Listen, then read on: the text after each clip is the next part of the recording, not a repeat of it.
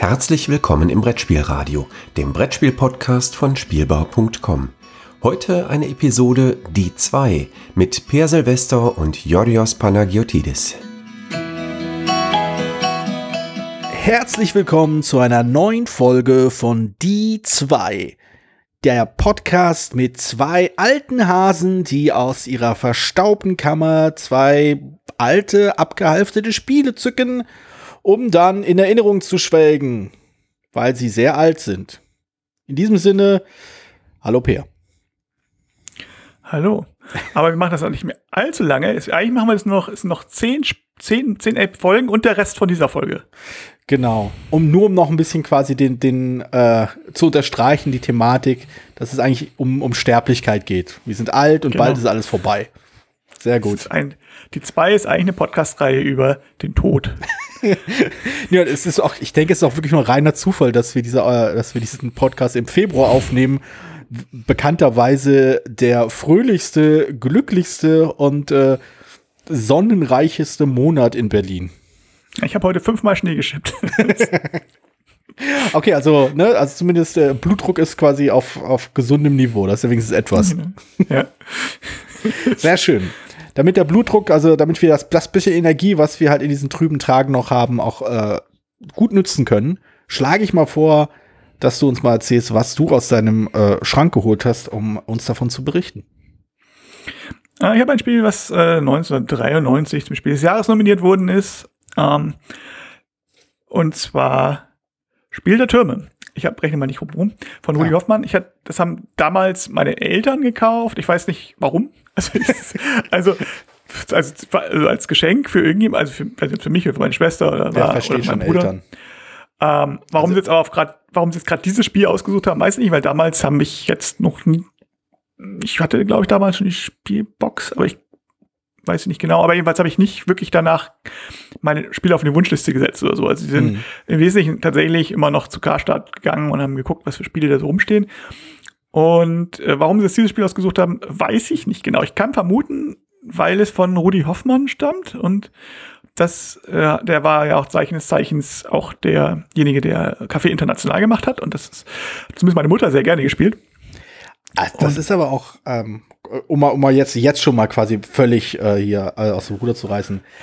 Café International ist aber auch ein problematisches Spiel, oder?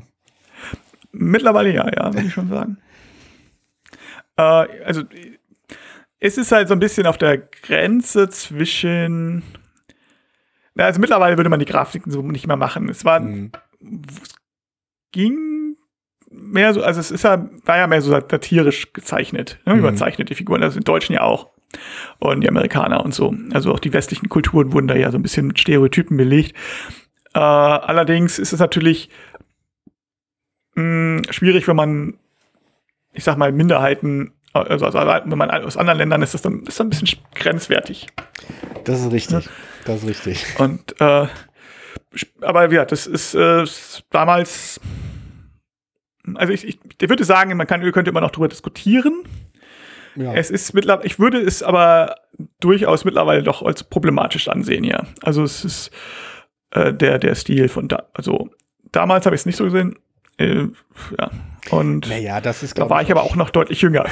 ich glaube, das ist auch legitim, denn die Erkenntnis, dass sich äh, Vorstellungen und Überzeugungen auch mit der Zeit nicht nur persönlich, sondern auch gesellschaftlich verändern, das darf man, glaube ich, schon mal ausdrücken. Ja. Dass man Dinge jetzt nicht mehr so sagt, wie man das vor 30 Jahren getan hätte. Ja, also das ist, ich denke schon. Also ich, ja, es ist ein bisschen problematisch, das Spiel, wie du schon sagtest, mittlerweile doch. Hm. Aber Spiel der Türme ist nicht problematisch. Es ist ein, eher ein abstraktes Spiel sogar. Äh, ich, ich würde noch, ja genau. Ich glaube, also es ist im Rahmen einer Reihe erschienen, mit der Schmidt Bestseller Autorenreihe, da würde ich gleich noch mal was zu sagen. Aber, okay. äh, aber jetzt immer zum, kurz zum Spiel. Es ist ein, ein abstraktes Spiel, ja, eine Farbe natürlich und es gibt, also die, es gibt aber Farben und Symbole und es gibt einen großen Rasterspielplan, also das ist wirklich ziemlich wirklich groß. Okay. Und auf jedem Feld liegt ein Stein und also bunt gemischt sind die Steine, zeigen, glaube ich, eins von vier Symbolen oder fünf, ich glaube, es sind vier und, und halt eine Farbe von einem Mitspieler. Also jeder, jeder Spieler hat die, alle Symbole mehrfach bunt gemischt Und diese Steine sind halt auch bunt gemischt auf dem Spielplan. Und man darf nur seine eigenen Steine setzen, logischerweise, also die eigenen Farbe. Mhm. Und ich und man darf damit halt beliebig weit setzen, aber halt nur über Freifelder oder über eigene Felder, also über eigene Steine. Und du darfst drauf auf Felder mit demselben Symbol setzen. So. Mhm. Und dann nimmst du den Stein sozusagen mit, äh, dazu kommt, bebaust einen Turm. Mhm. Und äh, genau, also nächstes Mal, wenn du könntest, den, also ich setze meinetwegen jetzt irgendwie das, das Lilienzeichen, weil weiß ich noch, ist glaube ich ein Symbol, setze ich auf dein Lilienzeichen und wenn ich nächstes Mal könnte ich mit diesen, könnte ich beide Steine bewegen. Ja. So. Und es geht aber bis maximal Stufe 5, danach sind die Türme sicher und dürfen aber auch nicht mehr schlagen, weil sie halt ähm, maximal Höhe haben. Ziel ist es mhm. aber eigentlich, die Steine auf bestimmte Felder zu setzen, sogenannte Stadtviertel, die sind besonders markiert. Davon darf ich sie nicht mehr runtersetzen. Ich darf aber einen Stein von jemand anders, der da draufsteht, dürfte ich theoretisch noch schlagen, wenn er noch nicht so eine maximale Höhe hat. Man mhm. muss also sozusagen so manipulieren, dass ich mit möglichst Fünfersteinen da reinsetze. Mhm. Aber, und das ist das Schöne an dem Spiel, und das ist eine Regel, die ich komischerweise lange, lange Zeit immer wieder vergessen habe und mir, ach ja, nee, das, das, und immer so, hä, Moment, wie funktioniert das noch? Ah, das war der Kniff. ähm, man darf nämlich also die haben, diese Viertel haben ganz bestimmte Symbole, auch wo man nur, also welche da überhaupt draufsetzen dürfen. Und wenn man da reinsetzt mit seinem Stein, darf man sofort nochmal. Mhm. Und äh, dadurch wird es zum Positionsspiel, wenn man versucht, im Prinzip seine Steine so zu positionieren und gegnerische Steine halt auch mitzunehmen, gegebenenfalls, auch dann Platz zu schaffen, dass man möglichst in einem Zug Schluss machen kann, dass man mit, dass man alle, dass man, wenn das Spiel endet, wenn alle vier, wenn, wenn vier Felder eines Viertels, also sind mal vier, ein Viertel bestimmt aus vier Feldern, komplett besetzt ist. Und dann bekommt zählt, ja, jeder Stein, den man in einem Viertel hat, einen Punkt, beziehungsweise jeder Turm. Mhm. Man versucht, statt also möglichst Mehrheiten zu kämpfen, versucht man eigentlich möglichst ein Viertel mit einem Zug zu besetzen, das Spiel zu beenden und dann hat man meistens auch gewonnen, egal wie die Türme sind. Dann kann auch keiner mehr ein das machen. Das ist eigentlich recht ähm, recht knifflig und fand ich eigentlich damals gut und ich habe das dann irgendwie nochmal dann zehn Jahre später gespielt oder 15 Jahre und fand es immer noch gut. ja, äh, das ist äh, durchaus, ähm, durchaus eine Leistung für ein Design. ja, in der Tat. Und, aber es ist halt ein abstraktes Spiel, das muss man ganz klar sein. Es ist ein, trotz des Themas, was ja nun, also auch irgendwie komisch, Spiel der Türme ist ja ein Thema, hm, es hat also ein bisschen eine italienische Renaissance-Schachtelgrafik. Äh, ja, das war auch der, der erste Gedanke, den ich hatte, als du die Regeln beschrieben hast. Ja, also San Gimignano gab es ja diese Türme und ich glaube, also es gibt eine Neuauflage davon von 2003, also zehn Jahre später, als Ramparts. Mhm. Und das, das habe ich eben auch zum ersten Mal erfahren, als die Boardgame Geek Seite aufgemacht haben. und da, das ist tatsächlich, das Cover ist deutlich von diesem, dieser italienischen Stadt San Gimignano ähm, inspiriert. Aber es hat natürlich überhaupt nichts damit zu tun. Also man bewegt ja Türme durch, übers Spielbrett und so. Also es, es, erinnert ein bisschen entfernt an Focus. Das Spiel ist ja von 1980. Mhm. 81, Entschuldigung, 81. Und äh, das ja auch ein Türmenspiel ist, aber es ist eigentlich tatsächlich ein Mehrpersonenspiel, was gut funktioniert, was abstrakte Mehrpersonenspiele ja eigentlich oft nicht tun. Ja. Weil ja, ähm, ja, weil wenn zwei sich streiten, freut sich der Dritte und so, aber hier geht das ganz gut dadurch, dass du diese, diese Mehrfachzüge hast und dieses Spielbrett erstmal bereinigen musst. Ähm, das ich, also ich habe mich vage an ein anderes Spiel erinnert gefühlt, was, glaube ich, nichts damit zu tun hat, aber mich interessiert eher die, äh, die Frage, ob du das andere Spiel, das ich dir gleich nennen werde, auch für ein abstraktes Spiel hältst. Denn gerade dieses Bewegen und irgendwie Positionieren erinnert mich ein klein wenig an Five Tribes. Würdest du sagen, dass Five Tribes auch ein abstraktes Spiel ist? Also ähm, von mich im Kern ja. Also Five Stripes ist ja auch so ein, du hast, es ist tatsächlich das, ich sag mal, so das Thema ist noch ein bisschen mehr präsenter durch die Grafik, die Karten und so weiter. Ja. Auch wenn es natürlich Thema, ich wüsste jetzt gar nicht ganz genau, was das Thema überhaupt ist von Five Tribes, ähm, äh, überhaupt nichts mit dem Mechanismus ich zu tun hat. Ne? Ist den ganzen Orientalismus. Ja, ich glaube auch. Äh, hier ist es halt noch, also der Spielplan, die sagt, die, die, die, der Spielplan ist ja praktisch nur ein, ist praktisch ein Muster, was in, in, ist eigentlich nur Quadrate. Mhm. Einige davon sind gefärbt, aber das ist kein Bild drauf. Die, die, die, die Steine sind halt schöne Holzsteine in meiner Edition zumindest. Ich weiß nicht, wie es in der Neuauflage ist. Ähm, mit Symbolen drauf, die auch abstrakt sind. Also die stehen jetzt auch nicht für Türme oder sowas, sondern halt das Liliensymbol ist dabei, ein Stern ist dabei, dann so ein ähm, äh, Azul Plättchen sozusagen. Also mhm. von diesem Azul-Muster ist eins dabei. Und dann irgendwie so ein rundes. Aber, da, aber es ist halt nichts. Dann eine andere Frage.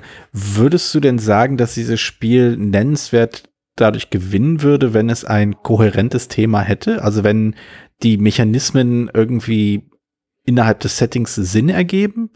Oder dient das Thema hier wirklich nur zur Verkleidung, zur, zur schönen visuellen Ästhetik, also hübsch anzusehen, wie es vielleicht ich behaupte mal, wie es halt bei Azul der Fall ist. Azul sieht halt schön aus, äh, aber das Thema ist nicht unbedingt dafür da, dass das Spielprinzip einfacher greifbar ist oder einen narrativen Anker hat, wie du es manchmal nennst. Ich würde es tatsächlich umgekehrt sagen. Also ich ja. finde, ähm, also das, das, das, das, Cover vom Spiel der Türme sieht, äh, weckt den Eindruck, es wäre irgendwie hätte ein Mittelalter-Thema.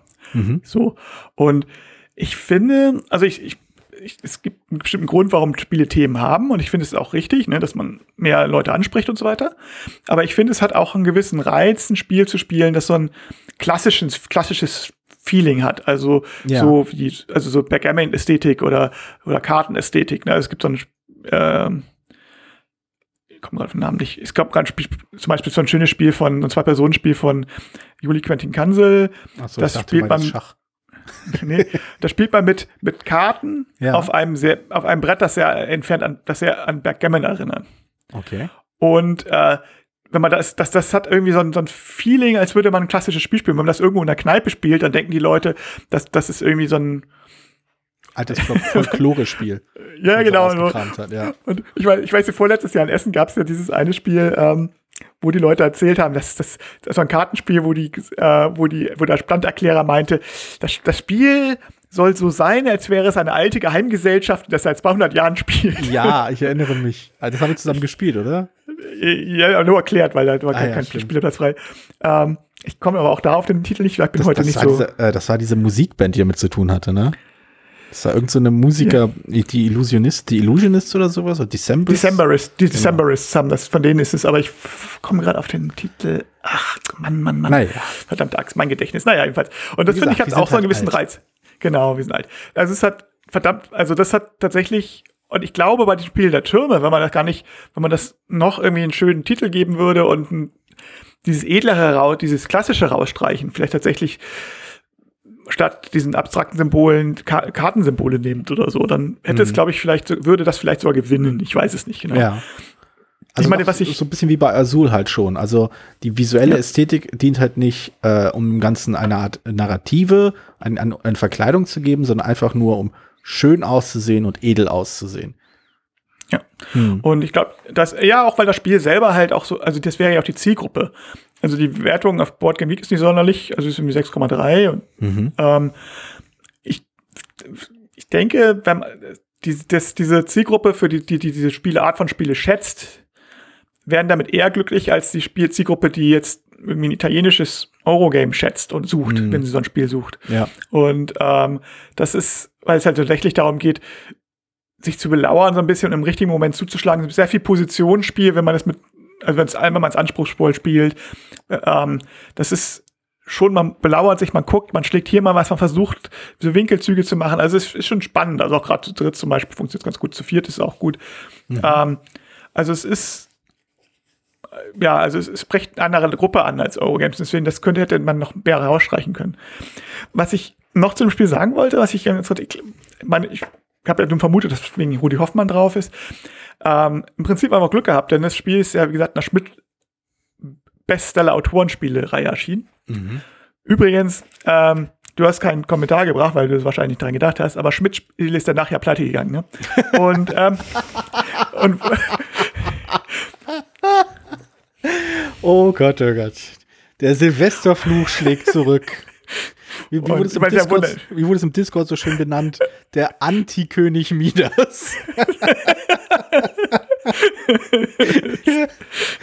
Eieiei. Ach, Peer. Da müssen die ganzen Verlage müssen ja Angst haben, dass du, dass du ein Spiel von denen kaufst. Oh, das ist natürlich ganz clever. Schickt mir oh, euer look upon Spiel, your mighty and despair.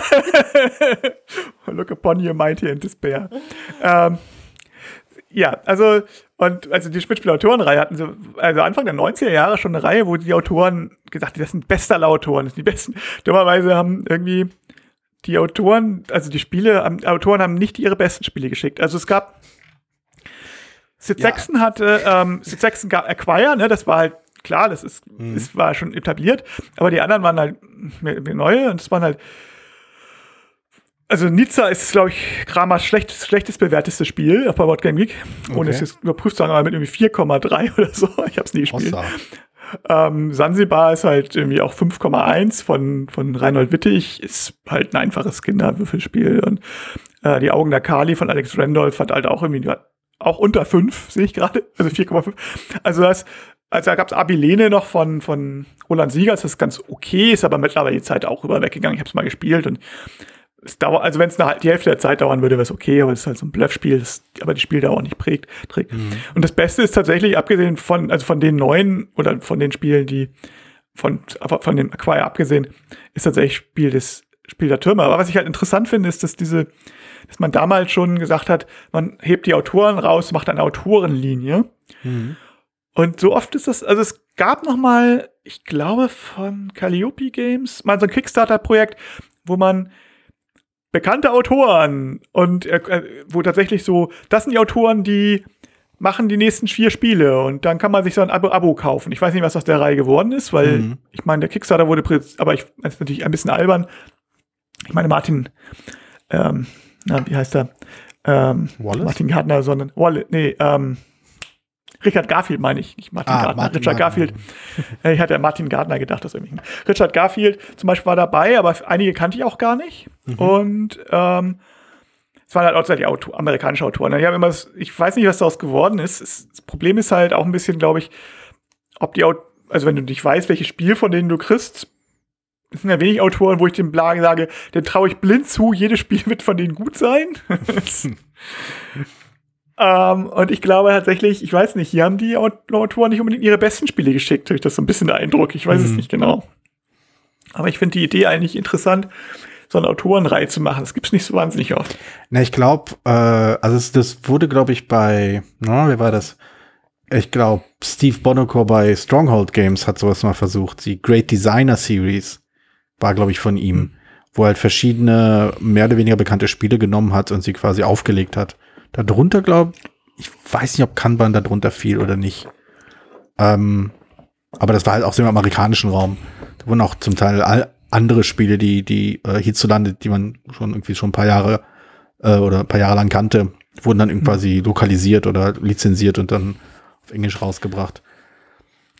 Ich, war, ich verstehe so ein bisschen den Gedanken dahinter, so als Teil dieser Bewegung, die also quasi als Fortführung dieser Bewegung die Spieleautoren in den Mittelpunkt zu stellen oder stärker nach vorne zu stellen, zu sagen, hier, guck mal, dieser, dieser Autor oder diese Autorin, die dieses Spiel gemacht hat, hat jetzt ein neues Spiel gemacht, das ist doch spannend und so. Und also für, für die Leute, die halt tief genug in der Materie sind, um sich solche Namen zu merken.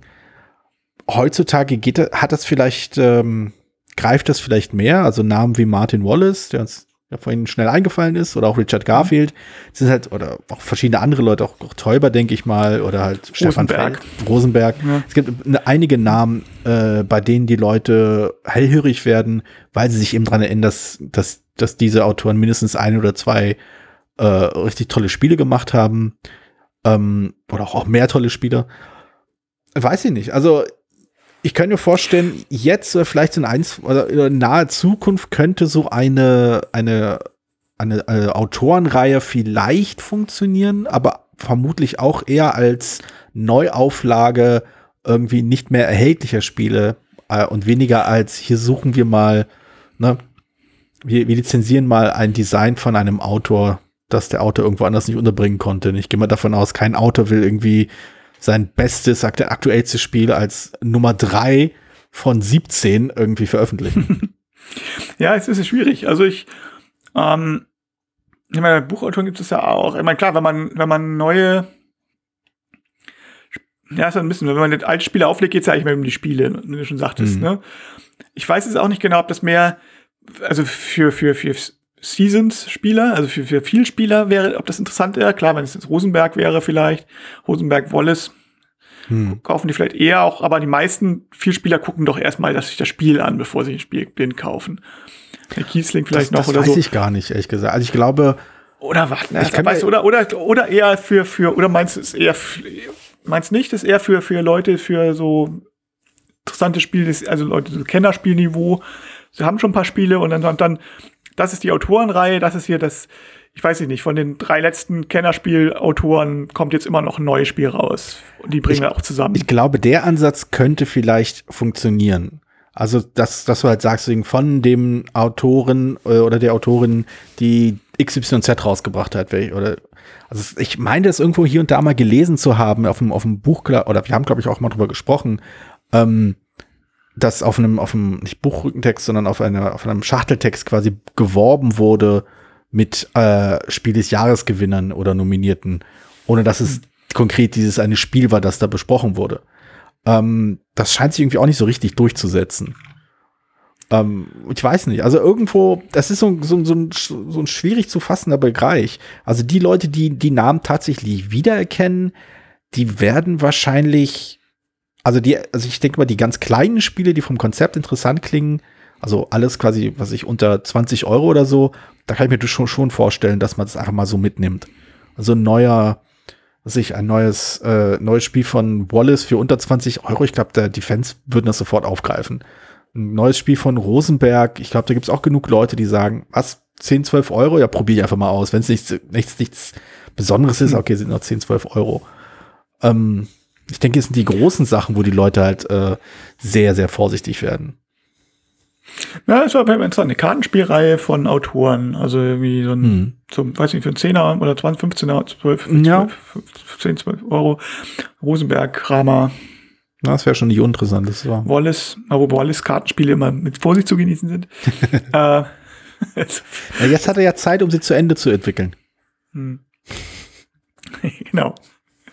Ja, so viel Geld macht er damit auch nicht, insofern ist ja. die Frage, aber naja. Aber Geld ist eine gute Frage, denn du hast ja vorhin schon angesprochen, dass es ja eine Kickstarter-Reihe gab. Und mhm. Kickstarter ist auch in der Tat die Überleitung, die ich jetzt nutzen werde. Das Spiel, das ich nämlich aus meiner äh, aus meinem Schrank gezogen habe, ist ein Kickstarter. Ist mein allererster Kickstarter. Uh. Und äh, es war, es war, glaube ich, ein Glücksgriff, rückblickend gesehen, dass ich dieses Spiel äh, als erstes Spiel auf Kickstarter unterstützt habe denn es hat mich quasi sofort von dem Gedanken, von zwei wichtigen Gedanken befreit. Erstens, ich kriege das Spiel bald, es hat sich sehr lange verspätet. Zweitens, das Spiel ist die Warterei und auch das Geld wert. Ähm, beides würde ich nur eingeschränkt so unterschreiben. ähm, es ist ein Spiel von einem Autoren, Designer, der eigentlich sich seinen großen Namen im Rollenspielbereich gemacht hat und dann quasi vorsichtig im Bereich Kickstarter was versucht hat, das aber anscheinend dermaßen schlecht gehandhabt hat, dass ich auch gleich gesehen habe, was passiert. Äh, Darf wenn, ich kurz eine Frage stellen? Ja. Hat der, hat der Autor einen Punkt im Namen? Er hat in der Tat einen Punkt im Namen. Das war ah. ihm wichtig. ähm, genau. Und ich habe halt auch gleich gesehen, wie halt äh, verschiedene Unterstützer. Aber kleines Kartenspiel ist. Wie, wie, äh, wie verschiedene Unterstützer äh, quasi auf Kickstarter ziemlich schnell durchge durchgebrannt sind. Also im Sinne von mit Vorwürfen und Anklagen und so sauer, dass ihr Geld und tralala. Ähm, das fand ich auch einen sehr interessanten Einblick in die, ähm, in quasi in die Denkweise von Leuten, die solche Crowdfunding-Projekte unterstützen. Also speziell Brettspieler, die Crowdfunding-Projekte unterstützen. Da ist schon ähm, sehr punktuell gibt's da sehr ausgeprägtes Anspruchsdenken. Von wegen, ich habe dir 40 Dollar gegeben, jetzt erwarte ich aber regelmäßiges Update, also alle zwei Wochen mindestens. ähm, wo ich mir auch denke, so, Kind, 40 Dollar, kannst du nicht mal irgendwie ordentlich Abendessen gehen für. Aber naja, ähm, das Spiel äh, heißt Democracy Majority Rules. Man bedenke, das war 2013, also bevor die Sachen wirklich, also Fragen der Demokratie ähm, in den USA wirklich, sagen wir mal, ein heißes und stark umkämpftes Thema waren. Ähm, und äh, ähnlich wie der, der etwas blöde Witz von mir vorhin über Wallace, der seine äh, Spiele nicht zu Ende designt, weil er keine Zeit dafür hat, ähm, leidet das Spiel meiner Meinung nach durchaus darunter, dass es voller guter Ideen und guter Absichten ist, aber irgendwie nicht zu Ende gedacht wurde und auch nicht zu Ende entwickelt wurde. Das merkt man unter anderem daran, dass es äh, zwei Regelversionen gibt, eine PDF und eine, die im Spiel drin ist, die sich in den groben Zügen ähnelt, aber an einer wichtigen Stelle äh, sich stark unterscheidet, und zwar im Ablauf einer typischen Runde. Eine Phase findet vor einer anderen Phase statt. Was prinzipiell nicht immer schlimm sein muss. Aber bei diesem Spiel geht es um, es, es, es ist ein Verhandlungsspiel. Es ist ein Spiel, bei dem man versucht, irgendwie mit irgendwo mit anderen Leuten gemeinsam eine Mehrheit äh, zusammenzubekommen, um bestimmte, äh, ich glaube, Gesetze in dem Fall durchzubringen. Und äh, also es macht halt einen großen Unterschied, wann bestimmte Aktionen gemacht werden, da sich in jeder Phase bestimmte Mehrheiten verschieben können und verändern können und Einfluss sich verschieben und verändern kann. Und es macht halt einen Unterschied, ob man eine Allianz, eine, eine verbindliche Allianz eingeht, bevor sich die Mächteverhältnisse verschieben oder nachdem sie sich möglicherweise verschoben haben. Und mhm. äh, so, das sind so, das so symptomatisch für vieles, was an dem dieses Spiel leider krankt. Denn die Idee ist halt irgendwie richtig, richtig gut. Du hast halt verschiedene Orte, also quasi Einflussbereiche, die sich gegenseitig beeinflussen, von denen Wähler und Stimmen aus einem Bereich in den nächsten wandern können. Also du kannst quasi äh, die normalen Wähler haben, du kannst Banken haben, du kannst äh, die, die, äh, na, die Gerichte haben und so, die verschiedenen Institutionen und die beeinflussen sich gegenseitig. Macht kann hin und her geschoben werden, Einfluss kann hin und her geschoben werden. Und je nachdem, in welchem Bereich du quasi die Mehrheit hast oder halt auf einer Seite bist mit jemandem, kannst du, hast du halt bestimmte Fähigkeiten, die du im Laufe dieser, äh, dieser, dieser Abstimmung einsetzen kannst. Und wie gesagt, konzeptionell ist das halt super und es macht auch Spaß, sich im Anschluss ein bisschen den Kopf zu zerbrechen, wie sich diese verschiedenen Spiel Machtspielereien und Mehrheitenverhandlungen äh, auf die reale Welt übertragen lassen. Ob das in der Realität auch so ist oder ob das anders funktioniert, ob das eine angemessene Abstraktion des, des demokratischen Prozesses hinter den Kulissen ist oder nicht und so weiter und so fort. Ähm, wie gesagt, die Idee ist halt super. Das also das, das Spielmaterial ist auch für einen Kickstarter echt gut, gerade weil es halt eben nicht mit, mit irgendwelchen äh, Minis vollgepfropft ist, wie es dann Jahre später so gang und gäbe mhm. wurde, sondern es ist das einfach schön, also solides Material, richtig schön dick und schön bedruckt und richtig schön groß. Und es gibt einen Holzhammer da drin, was ich sowieso das Großartigste finde. Ähm, es gibt so viele Sachen, die man einem Spiel, die reizvoll sind an einem Spiel. Es ist halt einfach irgendwie noch nicht fertig. Ja, also es war die Anfangszeit von Kickstarter auch noch genau. so ein genau. bisschen, wo man sagte, wo man so, also ich hatte mal geguckt, was mein erstes Kickstarter-Spiel war. und also erstmal ist interessanter zu gucken, welche, was danach kam, weil ich habe danach einen ziemlich guten Lauf gehabt anscheinend. Hm. Bis zu, ja, fast ein Jahr. Hm. Ähm, dann kam Flowerfall, das fand ich eher mäßig. Und da habe ich Stone Hollow gemerkt, dass dann inzwischen den Namen ändern musste aus richtigen Gründen und dann, ich glaube, acht Jahre später kam oder so. Nee, mhm. sechs Jahre später. Oder fünf, sechs Jahre später kam und da hatte ich schon wieder vergessen, warum ich das überhaupt gebackt hatte. und habe es dann gleich wieder verkauft, weil ich das Spiel, was ich nie auf den Tisch kriegen werde, ist. ähm, das war so ein Game Quest, wie heißen die Games? Game Salute, Game Salute Spiel. Uh, ah, ja, ja. Ähm, nee, mein allererstes Spiel war tatsächlich, hieß, äh, ist. Ähm, und ich hatte ein bisschen die Regeln falsch verstanden, die im Kickstarter erklärt wurden. Deswegen habe ich dachte, es klang viel interessanter, als es dann war. Im Prinzip mhm. war es so ein Geschicklichkeitsspiel, bei dem man Steine aufeinander stapelt. Ah, auch schön. Und ähm, das ist eigentlich ganz, ist ganz lustig, ist also ein bisschen länger. Ich habe gedacht, es läuft ein bisschen anders mit den, mit, ich dachte, es ist mehr so ein Bluffspiel, dass man sagt, ich mhm. schaffe drei oder schaffe vier. Kann man aber auch so spielen. Das, einzig, das Witzige da, es kommt halt mit echten Steinen aus der Zeit und es ist also es ist mit richtigen Steinen. Mhm. Und einer von den Steinen kam kaputt bei mir an. Und das war lange Zeit das Einzige, was bei mir kaputt der einzige Kickstarter-Schaden, den ich hatte, mhm. also die ersten fünf, sechs, sieben Jahre, war tatsächlich, dass ein Stein kaputt gegangen ist. also kein Spielstein, sondern ein richtiger Stein. Oh, wow. Ein Stein aus Stein. ich weiß nicht, Feldspat oder was auch immer. Ich kenne mich mit Mineralien nicht aus. Also das war, aber das war damals tatsächlich so, die, die Kickstarter-Anfangszeit waren wirklich noch so, also waren viele Leute, die so, ich mache jetzt so ein Spiel und jetzt gucken wir mal, was daraus wird. Es gab weniger Leute, die, es war noch nicht so professionalisiert, das muss man einfach mal sagen. Und es waren viele, wo du, viele Ideen, die halt nicht ausgetestet waren. Genau. Also, also es wird, es wird halt auch gerne rückblickend als die, die, sagen wir mal, ideologisch reine Zeit, also dafür, wofür Kickstarter, Kickstarter eigentlich gedacht war, wegen Ideen, die vielleicht bei den großen Firmen nicht unterkommen. Wobei der Begriff große Firma und, und Brettspiele natürlich auch auch bei einigen, bei einigen Zuhörern auf jeden Fall jetzt äh, für Gelächter sorgen sollte, ähm, mhm. äh, dass, dass man das dann aufbauen kann und so. Und es gab ja auch durchaus ein paar Projekte, die über Kickstarter äh, dann halt ihr Publikum gefunden haben, ähm, die vielleicht nicht unbedingt toll waren, aber zumindest auf eine schöne Art und Weise gezeigt haben, was, was auch im Bereich des Spiels möglich ist. Also ich musste an äh, hier Fog of Love denken, das mittlerweile ja halt auch mhm äh, einen guten Vertrieb gefunden hat. Ich bin also ein bisschen hin und her gerissen, was die Qualität des Spiels angeht. Aber es war zumindest äh, vom, vom, von der Zielsetzung, vom Anspruch und von dem, von dem, was es sich, was es versuchen wollte, wirklich etwas anderes. Und das, und das hat halt über Kickstarter einfach genug äh, Unterstützung gefunden. Das fand mhm. ich schon nicht so schlecht. Ja, Democracy ist halt. Ja. Meist, meist, die meisten haben halt, es hat halt oft auch einen Grund, warum es nun kein Autor. Also es sind dann weniger Nischenprodukte, die meisten, sondern es sind, die meisten sind halt einfach, es waren viele Spiele dabei, die klangen so ganz gut, waren mhm. aber eigentlich auch nicht groß anders als das, was die, als was man sonst so sieht. Also es waren, ja. also, meine, und das war halt ja 2011, hatte ich Rocksei. ähm, war also sozusagen die Zeit, wo schon die Schere schon relativ noch relativ weit auseinander war, aber wo ich so schon ein bisschen angefangen hatte, wieder es macht jetzt auch mehr internationale Verlage, auch Spiele, die auch für Spiel, auch für, für die, für den Kennerspielbereich und nicht nur für den, entweder für Familienspieler oder Nichtspieler oder für absolute Freaks. Hm. So und ähm, ja, es gab damals auch ein paar Computerspiele, die, die, die gebackt wurden.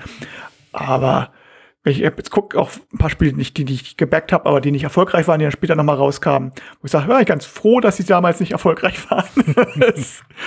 die halt waren alle so, wo, okay, las ich ganz gut. Ist, man hat natürlich auch mal ab und an mal was Originelles gefunden. So, und das findet man ja immer noch. Ist ja nicht so, dass es das, dass das nicht, dass es das nicht gibt. Es ist, man findet immer noch mal Spiele für Nischen.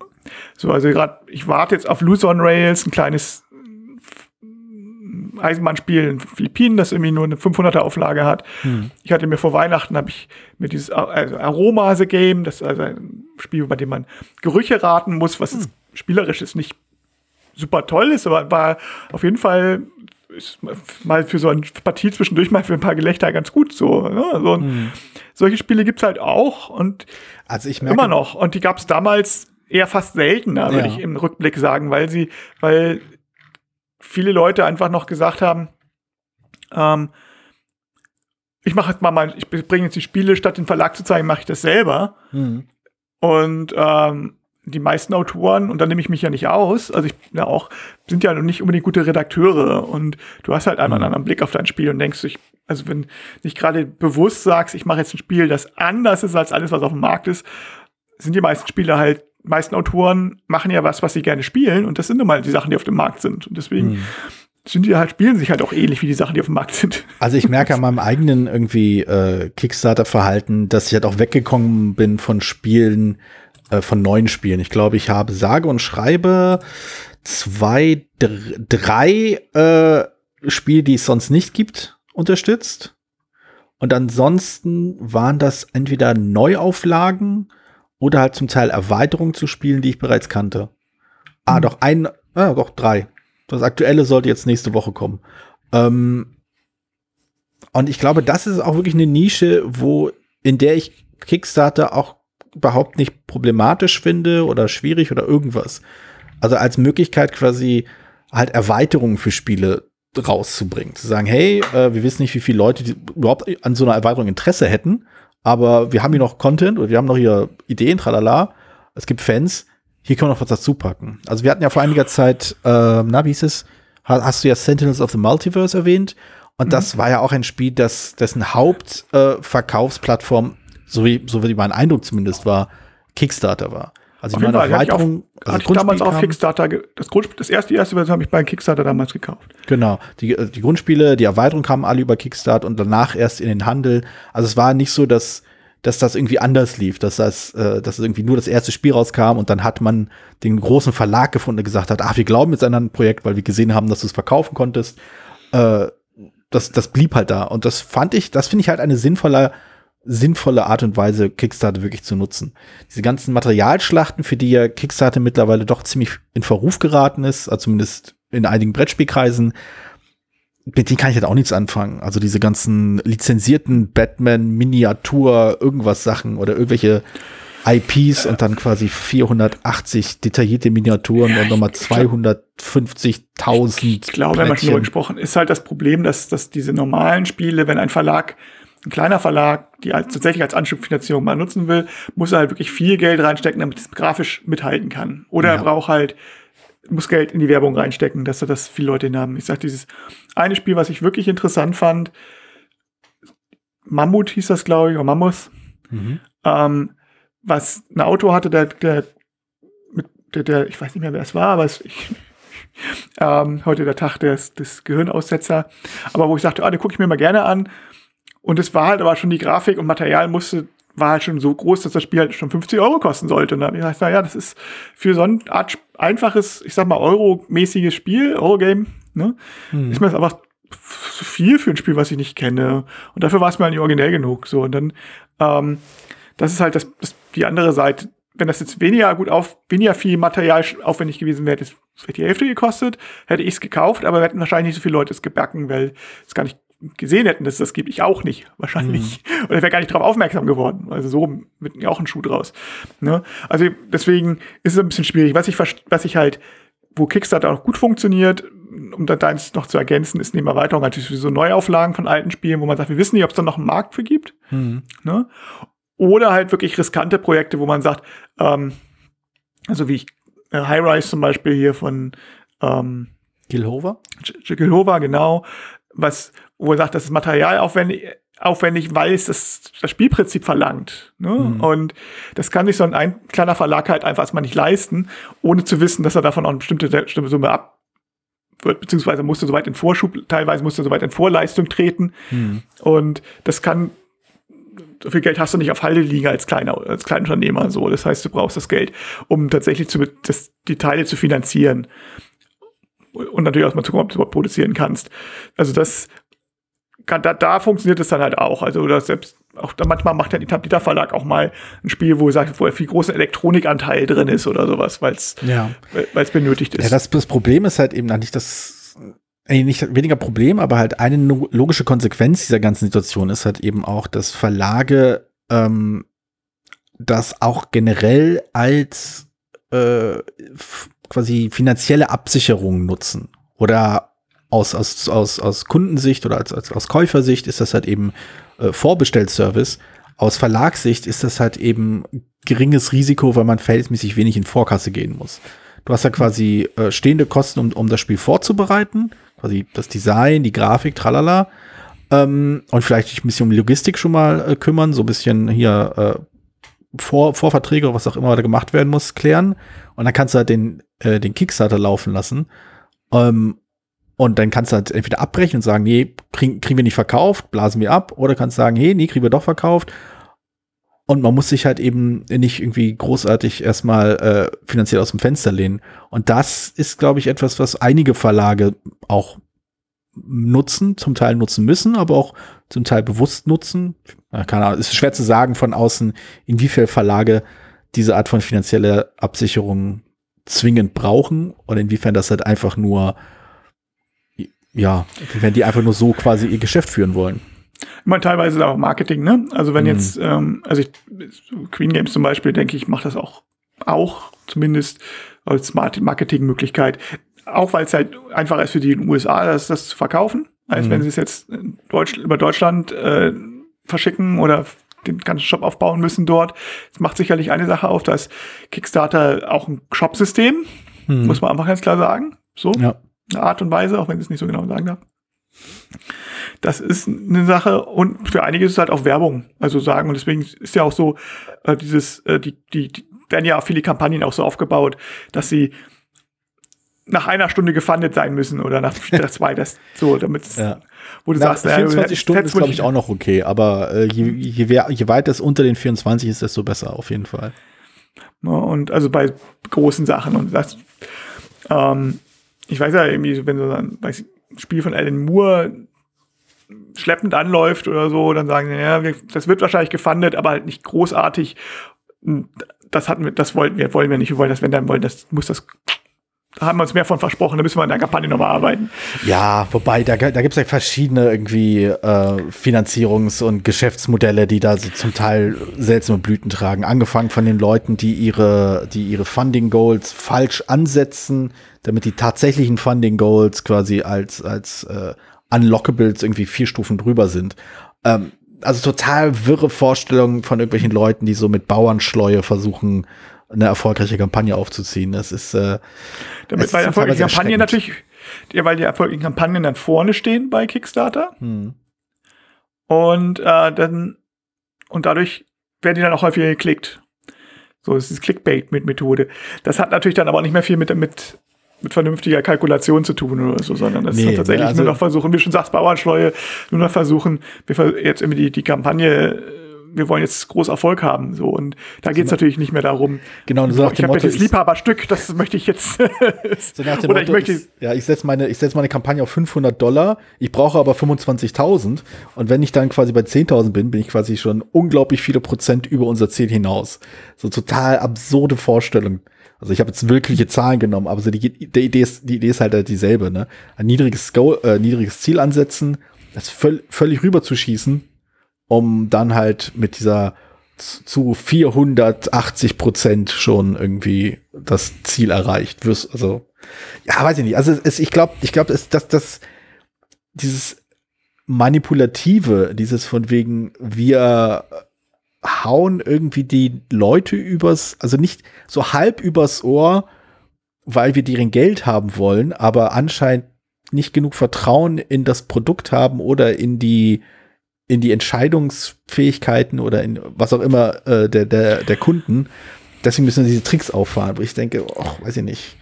Geht doch wieder Ich weiß auch nicht, weil sie dann schon, ich weiß nicht, ob sie dann schon in der Vor Vorleistung getreten sind, das verkaufen wollen. Halt, das ist halt die Gefahr, wenn man Kickstarter dann eben als Shopsystem nutzt, um international zu verkaufen zu können und dann auch gleich mit Erfolg.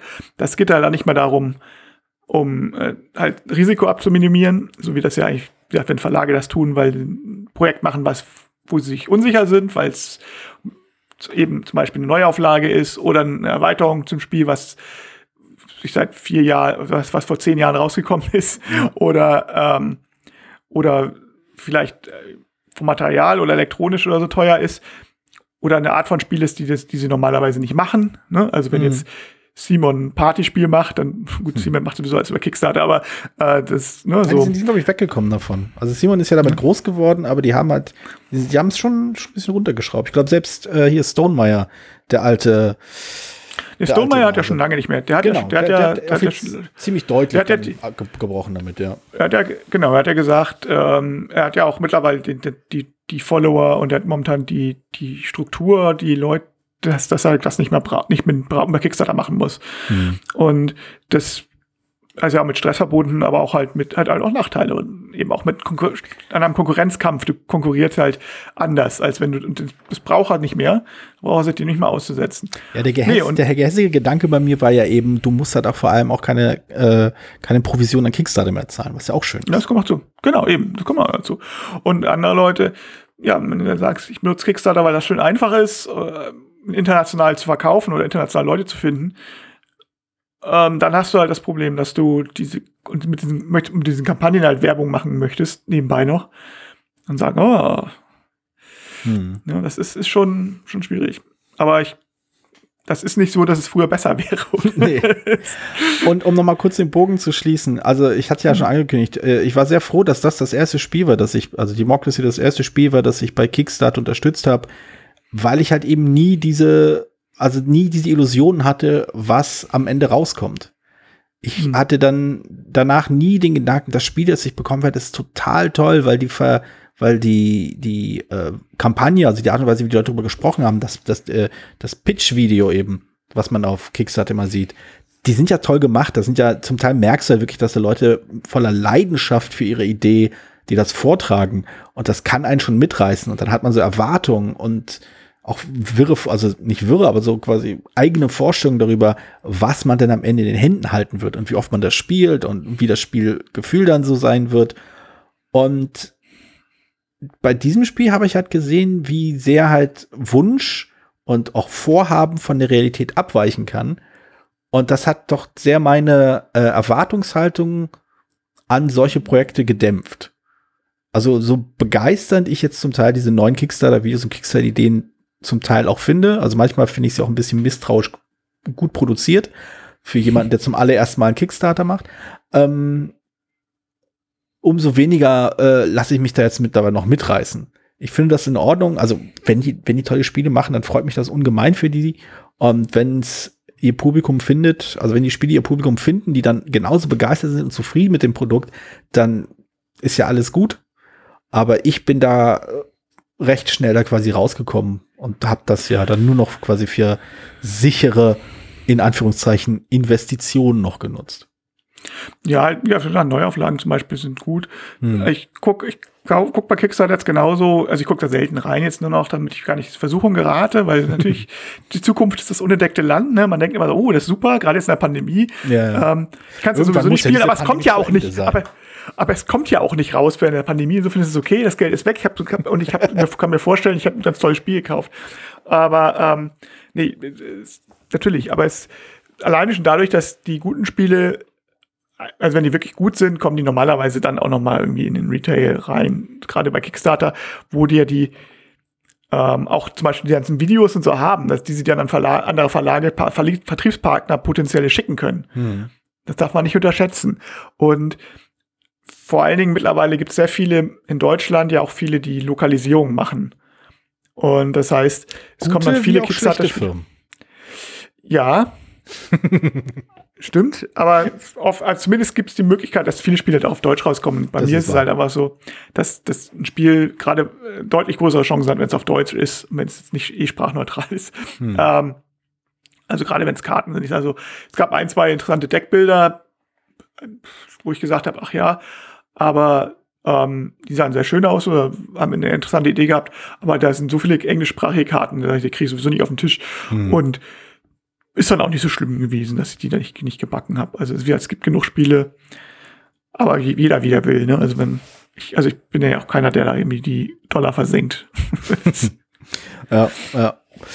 Nun gut, äh, versenken wir auch mal diesen Podcast in die äh, Versenkung, wie man das mit versenkten Dingen so tut.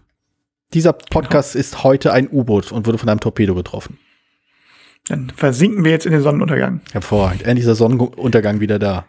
Hervorragend. Ja. Äh, Peer, wir haben noch äh, zehn Folgen. Wollen wir den Zuhörern noch was Wichtiges sagen? Hm, ja, dann haben wir ja zehn Folgen Zeit noch. Das ist richtig. Wir überlegen uns vielleicht zur nächsten Folge irgendwas Wichtiges, was die Zuhörer noch sagen wollen. Bis dahin, bis zum nächsten Mal. Bis dann. Tschüss. Vielen Dank, dass du diese Episode Brettspielradio D2 gehört hast. Falls du dich mit uns austauschen möchtest, dann findest du uns auf Twitter.